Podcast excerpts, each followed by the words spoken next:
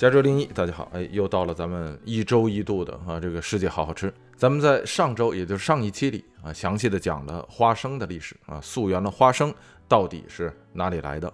那咱们这一期呢，就就着花生这个话题来聊一聊，在咱们国内不是特别常见，但是在美国啊，或者说北美地区吧，相对却比较常见的，有很多人都有的一种呃这个食物过敏反应，这就是大家常常在很多美剧之中看到的。花虫过敏。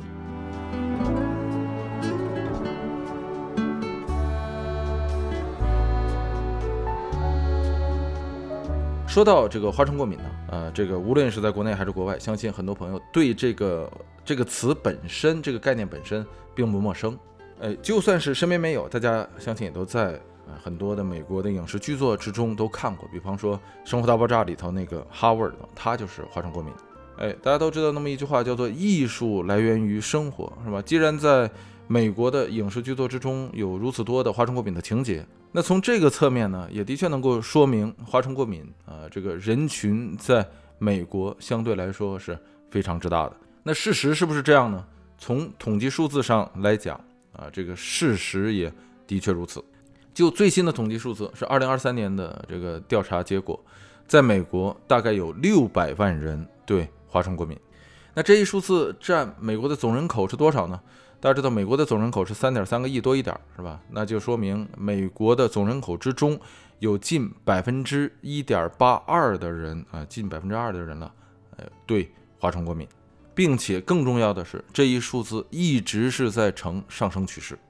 并且上升的非常的快啊！在一九九七年的时候，在全美只有百分之零点八的人呃对花生过敏。仅仅五年之后，到了二零零二年，这个数字就变成了百分之一点四。二零零二到现在又过了十一年，这个数字变成了百分之一点八一。所以大家可以看到，上升的是非常的快，并且在今天，对花生过敏的防范，在美国呃也成为了一种基本常识。哎，常识到一个什么份儿上呢？就是在今天的美国，越来越多的呃这个小学啊，就是尤其是公立的。所准备的那个学校供应的那个免费午餐是绝对不会含有任何花生的成分的，并且所有的学生从家带的这个，无论是你你不吃学校的午饭，你你自己带的饭，还是说你从家里带的零食，里面都不允许含有任何的花生成分，那就更不要说什么花生酱、花生米了，是吧？就这种东西绝对不可以带，因为是小学生嘛，就怕小朋友的他那个自主意识没有那么强，尤其是啊这个。低年级的小朋友是吧？上 K 的，就是幼儿园的和那个小学一年级、二年级的这样的小朋友，他的那个自我意识或者说自主意识没有那么强。他可能知道自己是花生过敏，但是他未必知道哪些食物他能吃，或者说不能吃，哪些食物里头含有这个花生成分。有意无意的这个接触上啊，会引起不必要的麻烦。所以这个几乎是所有的学校出于安全的这个考虑，也出于呃这个呃这个管理成本的这个考虑。就是干脆不让带啊，按咱们讲话就是一刀切啊，并且也不赞成，也不鼓励学生之间相互这个分享食物，就是怕万一出事儿。哎，但这样的这个学校规章啊，其实在早以前并不存在。比方说，大家也看了最近的一个美剧，叫做这个《Young Sheldon》小希尔顿，在那个剧里，大家可以看到那个 Young Sheldon 他带什么东西去学校啊当午餐呢？就他妈给他就 pack 的那，就是准备的那个午餐就是。Peanut Butter Jelly Sandwich 是吧？就是咱们说过的那个 BPJ 花生果酱三明治。哎，那个剧虽然是很新的，但是那个剧的背景年代是美国的1980年代末到1990年代初。哎，就说明在以前是可以的。其实这种小学的花生禁令啊，就是这个近十多年的事儿。哎，这个十多年前这种对花生所谓零容忍的这个禁令啊，这个在小学里头不常见。最早的时候，最多就是让有花生过敏的小朋友，是吧？这个因为家长会给学校写个条嘛，就是说我孩子家长这个花生过敏，学校会让这样的小朋友啊，这个对同一类食物过敏的小朋友单独做一个桌子。然后随着这个花生过敏的人群越来越多嘛，啊，这个这事儿就慢慢发展成说，你如果从家带啊这个含有花生的成分的零食或者是午餐，那这样的学生得单独做一个桌子啊，其他人不需要了。再向下就发展成了今天这样，就是干脆不让你带啊，这个含有任何花生成分的这个零食啊、午餐呢，哎，去学校。这种所谓花生禁令，现在在加州的所有小学基本上已经普及了在其他州的很多小学啊，现在也开始陆陆续续的这个实行。不光如此啊，啊，这个现在在加州或者有的时候在这个拉斯维加斯，你如果你想组织一场啊这种宴会，就是这种官方的一般企业组织的那种啊招待的招待会啊，就是吃饭的，哎，这不是个人家开 party 是吧？你个人家开 party，你把酒准备好就可以了，其他东西其实都是小事儿，整点薯片什么之类的就可就行了。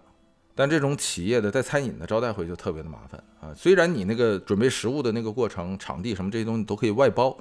但是从最开始的时候啊，你这个企业的一般市场部和公关部，你就得收集，就是你邀请的这些来宾的饮食习惯，因为你不知道你邀请的哪个人，他对特定的食物可能有过过敏反应，或者是他有特殊的信仰，或者他有特殊的饮食习惯。哎，这个不能吃花生，那个说得是清真食品，这个说得犹太节食。有些人不能吃奶制品，有些人不能吃鸡蛋，有些人说这个所有的坚果是吧？包括 tree nuts 就是树上结的坚果啊，也不能吃。而且有些人对那个 gluten 过敏啊，就是就是俗称叫麸质或者叫谷蛋白。我有一个朋友就是这样，他就所有的带 gluten 的东西，就就是所有的面食啊，他就不能吃啊。他他一吃，他吃点什么像面条那种东西，那他肚子肿的就会特别大，就跟像怀了孩子一样。还有一些人，他虽然不是犹太人，但是他也不能吃像 shellfish 这种甲壳类、贝壳类的东西，啊，海鲜，他吃完以后他也过敏。还有人是不能吃大豆啊，不能吃芝麻等等等等。所以你在邀请来宾的时候，你那个市场部也好，公关部也好，你得发那个表单的时候，让人家填呐，那个东西非常的细。但是不管怎么样啊，那个花生永远是在上面的一栏儿，是吧？你要是不能吃花生，你就勾选这个。所以这个就是咱们首先要说的第一点，就是美国的花生过敏人群非常的多啊，这个总共有六百万，而且这个趋势自九十年代呃这个以来就一直在不断的上升，而且上升的速度非常的快。那往下咱们来看一下，到底什么是花生过敏，是吧？花生过敏的症状都有哪些啊？是什么样的？然后咱们再来看花生过敏是怎么来的啊？为什么会过敏？花生过敏其实就和其他的食物过敏差不多，它都是一种说人体对这个你吃进去食物的一种排异反应。但是并不是所有的花生过敏者都会像影视剧中的那个，像《生活大爆炸》里头那个哈维尔的吃一点点这个花生就会肿的那个脑袋跟那个充气娃娃似的，不是，跟那跟猪头似的。不是所有的花生过敏者都会有那么严重的这个症状。呃，但是如果一旦出现像他这样的症状的话，那这个的确啊，如果不及时的这个治疗的话，可能会这个危及生命。我有一个朋友对这个花生就是过敏，他的那个过敏症状就非常的严重，就的确就是吃一点儿啊，他马上就会这个有反应。到一个什么份儿上呢？就是如果他老婆吃了一口花生或者带花生成分的这个东西，回过头来亲他一下，哎，都很可能会把他送进医院。所以他随身都得带着缓解花生过敏症状的那个针呢，就是肾上腺素的那个针，俗称叫做 EpiPen。哎，这个东西咱们待会儿再说。但是在这里咱们要强调的是，说不是所有对花生过敏的人那都会有如此大的这个反应，呃，不是所有的反应都是致命的。那它这个反应到底是怎么回事呢？它其实就是花生中的蛋白与人体的免疫系统中的一种抗体，这个抗体叫做 IgE 啊，抗体发生的一种叫做免疫防御反应。说白了就是你身体的免疫系统在排斥你吃进来的东西，排斥的越强烈，这个人的这个身体反应就会越大，他的这个症状就会越严重。这其中就包括身体的肿胀，这就像说你爱好运动的话，是吧？骑车摔一跟头。哎，身体擦伤了，那你擦伤的部位是吧，就会肿起来。那这个就是你身体的一种这个免疫反应。但是对花生过敏的人，吃进去的花生它是在你身体内部啊，啊，它肿胀的时候就会造成你这个呼吸道的闭塞，会造成呼吸困难，甚至是无法呼吸，是吧？你严重的可能会直接影响到心脏的功能。那这种情况可能就会更可怕，因为你呼吸症状还未出现这个阻碍的时候，心脏直接出现问题。所以这就是就是造成花生过敏的原因。但是，即便到今天说知道花生过敏是怎么回事儿了，但是医学界对于说花生过敏到底是怎么来的啊，到目前仍无定论。很多人认为说这个东西是遗传的，但是很多的人也不相信。到目前至少是没有找到说这个哪一条基因人体的这个图谱上，哎，是对这个花生过敏有影响的。那从表面的这种测试或者说统计来看，说的确是说。有花生过敏史的家庭啊，他的这个孩子花生过敏的几率会高，但是这种简单的数据统计并不能够充分的去证明说花生过敏就是这个家族遗传。这个东西就如同近视一样，是吧？这个从数据统计上来看，说父母如果近视啊，视力这个戴眼镜，那么他们的孩子很可能到一定年岁之后也会这个戴上眼镜，也会近视。但是仅通过数字，你无法证明说这东西就是靠基因加速遗传的，是吧？因为你很可能是由于父母的用眼习惯不好，将父母的用眼习惯传递给了自己的孩子。比方说，你看书的时候离书本太近了，是吧？你这个不提醒自己的孩子说你坐直了、坐好了，或者是你屋子里的灯光太昏暗呢，是吧？这个白天的时候不愿意开灯啊，甚至包括说你父母喜欢看书，是吧？孩子看的也就多，那可能用眼就过度，过度就容易疲劳，疲劳就容易近视。哎，这个近视，眼睛的近视跟色盲色弱不一样，色盲色弱大家知道了，现在就是家族遗传的，而且女性要远远远远少于男性。并且这个事儿由哪条基因决定的，造到底是怎么造成的？这个东西现在已经是非常清楚了。但是近视不一样啊，这里面的因素有很多。单单仅从这个表面的数据说，父母如果是近视或者是花生过敏，那么他的子女就也有很大的几率，是吧？比一般家庭高的几率会近视或者说会发生过敏。单从表面的数据只能够证明说两者之间有相关性，无法证明两者之间有因果性。在这方面的那个论文呢，还有那个医学报告有很多，大家可以到网上去查啊。这个甚至拿那个双胞胎做实验的，因为同卵双胞胎他们的基因是一样的嘛，就发现也有这样的例子啊，就是同样的一对儿啊，这种同卵双胞胎之中，这个过敏，那个就不过敏。那也许到日后是吧，这个医学更加的发达，人们可能会有一个结论，但是至少是到目前为止，花生过敏这件事儿啊，尚无定论，说到底它是不是遗传。并且啊，大家也要知道的一点就是，呃，这个花生过敏这件事并不一定是终身的。有很多人在儿童时期或者说婴幼儿时期对花生过敏，但是长大之后他就这种过敏反应就没了。那基于以上的这些事实啊，就使得很多人相信说，这个过敏症啊，啊，这种至少是花花生过敏的这个症状啊，很可能是由于呃这个过分的去强调花生过敏啊，使得说。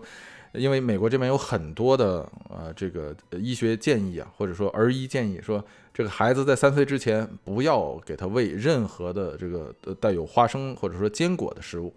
一个呢是容容易这个造成孩子的这个过敏反应，因为三岁以下的孩子他的这个自身表达能力可能。没有那么发达嘛，对吧？他都无法说表明说我吃了这个东西不舒服，等到你发现的时候可能就晚了，尤其是婴儿。再一个呢，说坚果呀、这个花生啊这种东西，呃，容易造成这个孩子的这个气管堵塞，是吧？呛到。所以很多的这个美国这边的儿医啊，都都是说建议说不要给三岁以下的孩子啊这个喂这些东西。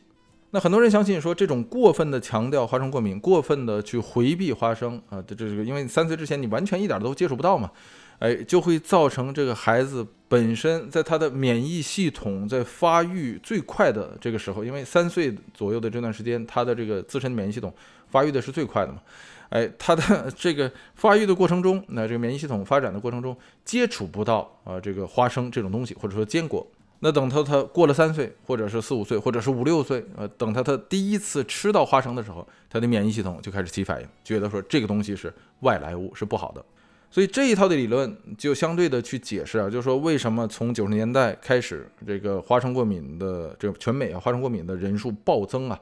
哎，这很多专家相信说这个东西它其实就是美国人过分的去强调花生过敏，过分的去强调这个回避过敏源造成的，说孩子无法在他婴幼儿时期提早的去接触到啊这种容易使得他后来产生过敏的啊过敏症状的这些食物。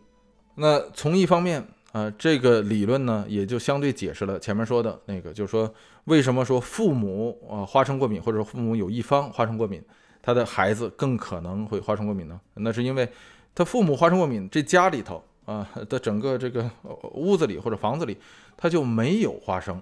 那有花生过敏症的父母呢，对待自己的孩子的时候，在吃东西的时候也会倍加的小心啊。即便出去吃饭，他也不会给孩子是吧去点任何有花生的成分的东西。就算这孩子花生不过敏啊，这个这样的父母也很难去给孩子吃花生吧，对吧？就像我那个朋友一样，他老婆吃一口花生，回头亲他一下，都可能给他送进医院呢。那甭说他孩子了，是吧？那孩子要吃口士力架，回头亲他爸一下，那这这是是吧？这真正的坑爹了，这就是。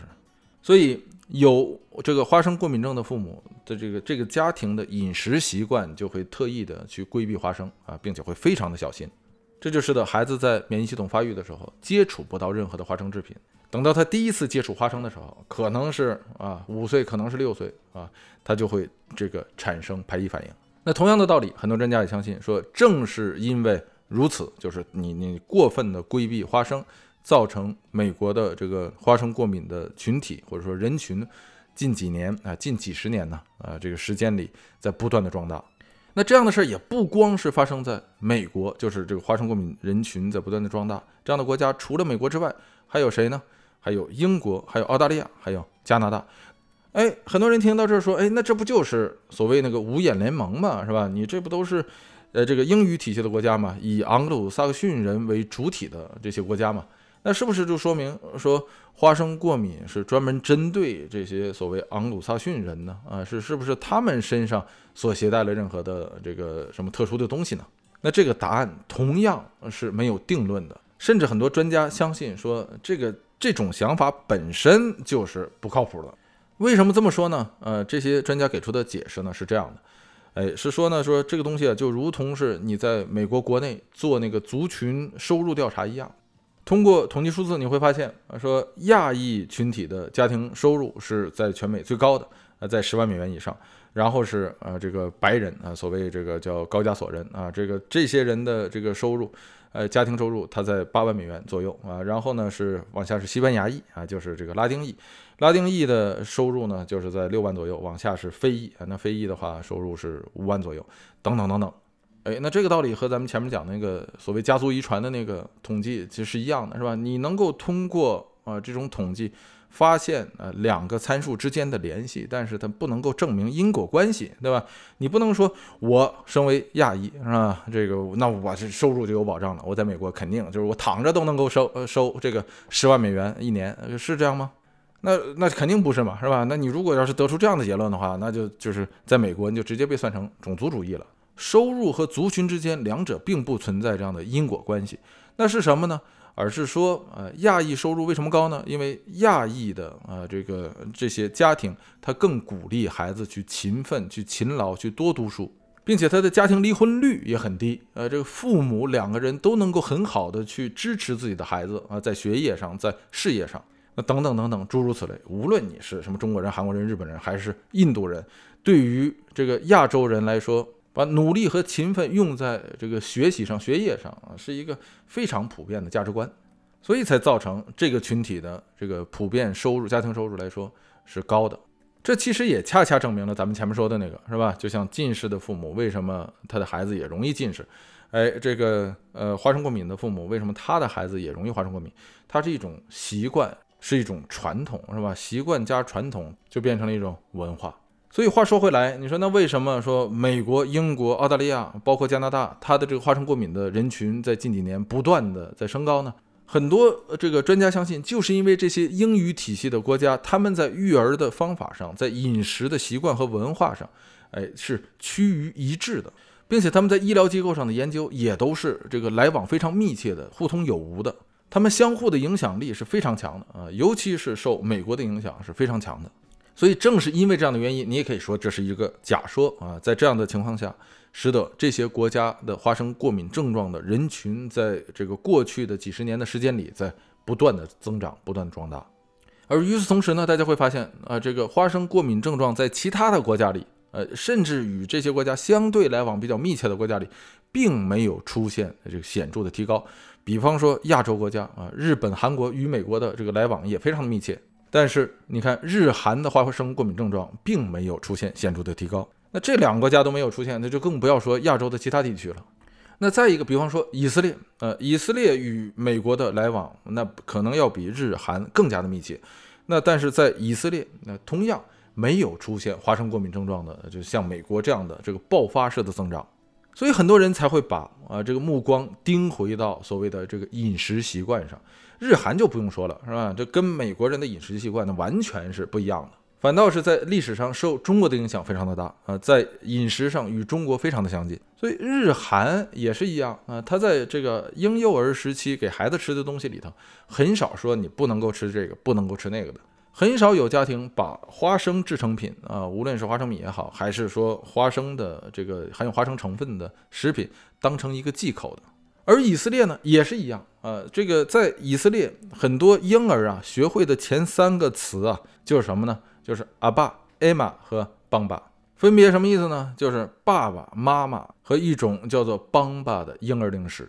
这种零食是一种膨化食品，它的主要成分就是花生。说呀，以色列的这个小孩在这个婴幼儿时期，天天就拿这个东当东西啊当零嘴吃，呃，所以这三个词天天就挂嘴边，就是妈妈、爸爸啊，我要帮吧，就就就大概是这意思。所以以色列的儿童大概是在从这个断奶之后，就六月之后，基本上就是开始接触这种花生制品了。所以很多人相信说，正是因为如此，呃，造成说这些国家，包括以色列在内，他们的花生过敏的人群的比例要比美国少得多的。多得多，从这个发生病症的概率上来讲，仅仅不到美国的十分之一。所以这一套理论，它就解释了说，为什么美国以及其他英语体系的国家啊，它是花生过敏人群在不断的增长，而其他国家并没有显著的提高。哎，那咱们下面说说花生过敏症状，呃，它这或者说花生过敏这件事儿，它本身有没有治疗的这个方法呢？正如咱们前面所说，这种花生过敏的反应，对于一些人来说，它也不是伴随终身的。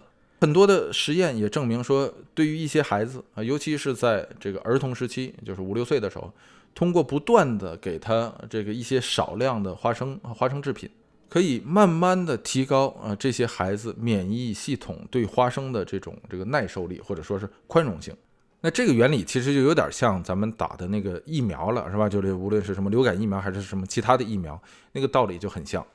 所以，美国现在有一些制药公司和一些生物公司，它就推出了一种说花生过敏贴，专门给小孩贴的。那花生过敏贴呢，这个瞅着就跟一个小膏药一样，圆形的。它这个膏药里啊，或者说它这个贴里呢，含有少量的花生成分。哎，把它贴到孩子的身上、手臂上或者是后背上，这种少量的花生成分会从这个贴里慢慢的渗入到呃这个孩子的皮肤里。然后不断的去增加剂量，从而提高孩子对于呃这个呃花生的耐受力。哎，那通过实验表明说，有花生过敏症的孩子通过这个贴，百分之六十七的孩子啊出现了说对于花生耐受力的这个提高。但是在这里要强调的事儿是，这个贴啊这个本身它是一种处方啊，就是它你不能够说直接到药店去买的。因为它存在一定的风险性，包括说，如果父母有这个花生过敏史的话，那么这个给孩子去尝试花生这件事儿啊，或者说花生制品这件事儿，很多人的这个专家或者说医生的建议也是说，你要在有监护的情况下，就是密切监护的情况下，给孩子简单的或者少量的去尝试。就说如果父母或者说父母的这个家庭里有有这个花生过敏史。你想给孩子去尝试说他能不能够这个慢慢的吃一点花生的时候，你需要密切的去监视这个孩子的呃这个表现，也就是说，尤其是他在婴儿幼婴幼儿时期，你说从半岁到这个三岁之前，孩子的表达能力没有那么强，你给他喂完之后，你要一直在盯着他，在一个很长的时间里，是吧？你不能够说这面喂完了之后，你给他扔回到床里了，结果是吧？出了危险了，你都不知道。说白了就是对于过敏症状还是要非常的小心的，哎，那除了咱们前面说的那个花生过敏的那个贴儿之外，现在很多的这个制药公司也在研究一些这个专门针对花生过敏的这个药物。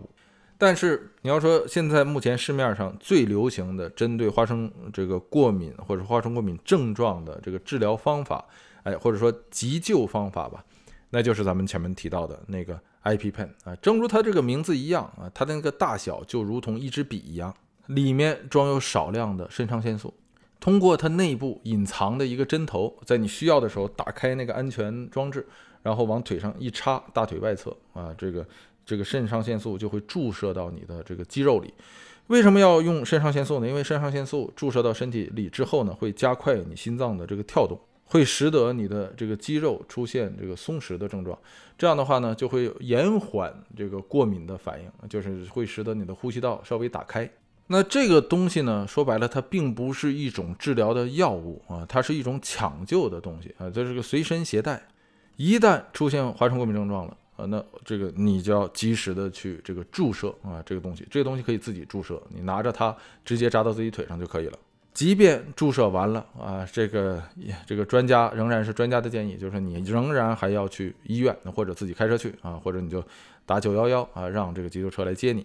因为说白了还是那个，就是它这个肾上腺素只是一种对你症状的缓解，它不是一种这个真正的治疗。因为不知道你体内啊是不是在这种缓解症状过去之后还会再出现过敏反应，是吧？你这个现在肾上腺素呃缓解了你的症状之后。结果啊，等你肾上腺素消退了之后，那过敏反应并未消失，又回来了，所以还会造成危险。这就是所谓的 IP pen 啊，或者说肾上腺素针。咱们在某一期的长节目里头啊，也简单的说过这个东西。这个东西非常在美国呀，非常的贵，每一支的售价啊是六百到七百美元。这个东西可以说它这是贵的离谱啊啊！这个因为肾上腺素它并不是一个说很难提取或者说很难制造的东西，每一支这个 IP pen 或者说这个这肾上腺素针的它的这个制造成本，就是加上包装还不到五美元，哎，这个在市面上一般是两支包装啊，就两个一起卖。那你想吧，大家这一两支包装的呃这样肾上腺素的针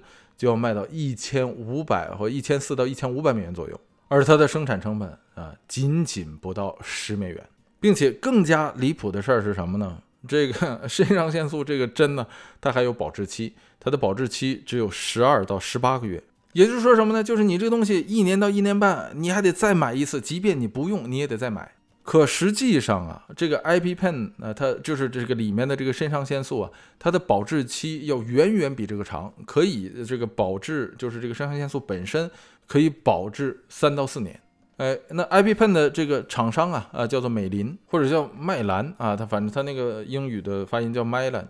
他给出的解释啊，说为什么我这个东西要十二到十八个月以后就要过期呢？是因为啊，它里头那个弹簧装置，它里头其实就是一个那个原子笔芯儿的那个那个弹簧啊，把那个针头射出去。哎，这个厂商给出的解释，他说就是这个东西啊，这个弹射针头的这个东西，很可能在十八到十二个月之后呢，它就老化了。哎，它就是所以你这个你就得换呢，是吧？你万一要用的时候，这东西要是这个针头出不来，你不就完蛋了吗？是吧？你这所以你要定期的去更换。之前我在 YouTube 上，大家可能也看过那个影片，就有一个人他花生过敏。然后他这一年下来，一年多下来，他也没有吃任何的花生东西，他没有任何的意外发生。哎，那到了这个 IB pen 啊，就这个肾上腺素这个针要过期的这一天，哎，这哥们儿在这个桌子上摆了一堆花生制品，花生酱啊、花生果酱三明治啊、士力架啊等等等等，哎，一样来一口，吃完了之后啊，拿这个 IB Pen 往自己腿上去扎，就为了不浪费这个钱。哎，但是很多专家说建议说这是。这是千万不要这么去做啊！这个是没有任何的意义，因为还是那句话，这个 IP pen 就是肾上腺素这个针，它只能够缓解你的症状，不代表说你用完了之后你就彻底安全了。哎，所以这这个从这个侧面，就大家就能看出来，IP pen 在美国就花生过敏症这个人群呢，在美国它所需要额外支出的这个成本是非常的高的，一针就六百到七百多啊，这个实在是离谱。因为这个同样的东西啊，就是这个肾上腺素针。在欧洲，咱们之前也说过，像在爱尔兰，折合成美元只有不到十美元一支，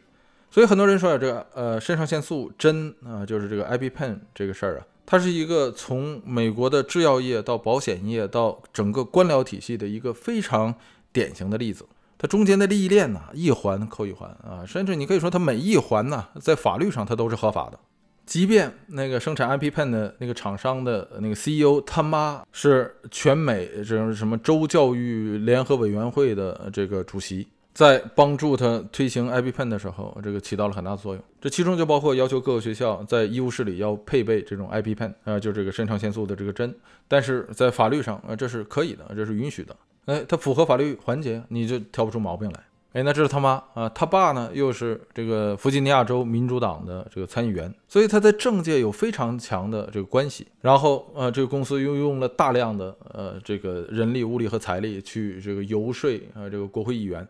甚至包括啊说很多人问说美国为什么没有仿制这个 IP pen 的这个厂商？实际上是有的，就是这个呃药监局实际上在二零。一几年呢，批准了说 IP pen 的一个这个仿制品，哎，就是其实是仿制药啊，不能叫仿制品，哎，可是这个仿制药啊，或者仿制 IP pen 多少钱一支呢？啊，四百到五百美元一支，目前只批准了，好像是只批准了一家，哎，由于这个有专利保护，外加上啊整个这个环节的这种各种的勾结啊，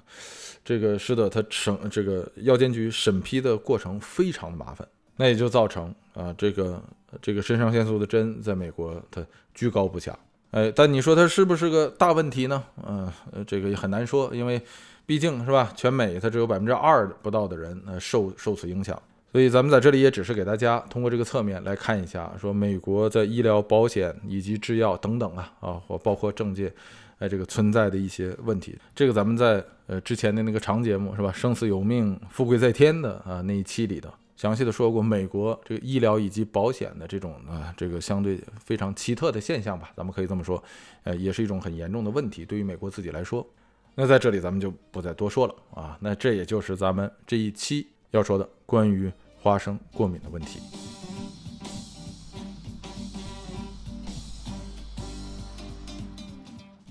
哎，那这个今天咱们就讲到这里，这就是咱们这一期的世界好好吃。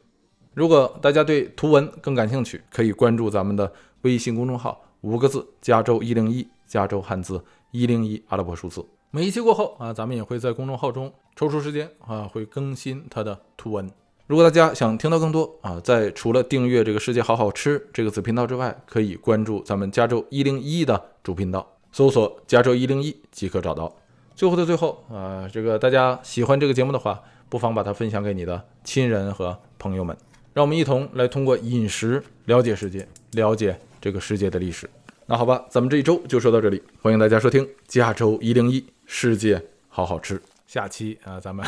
接着吃。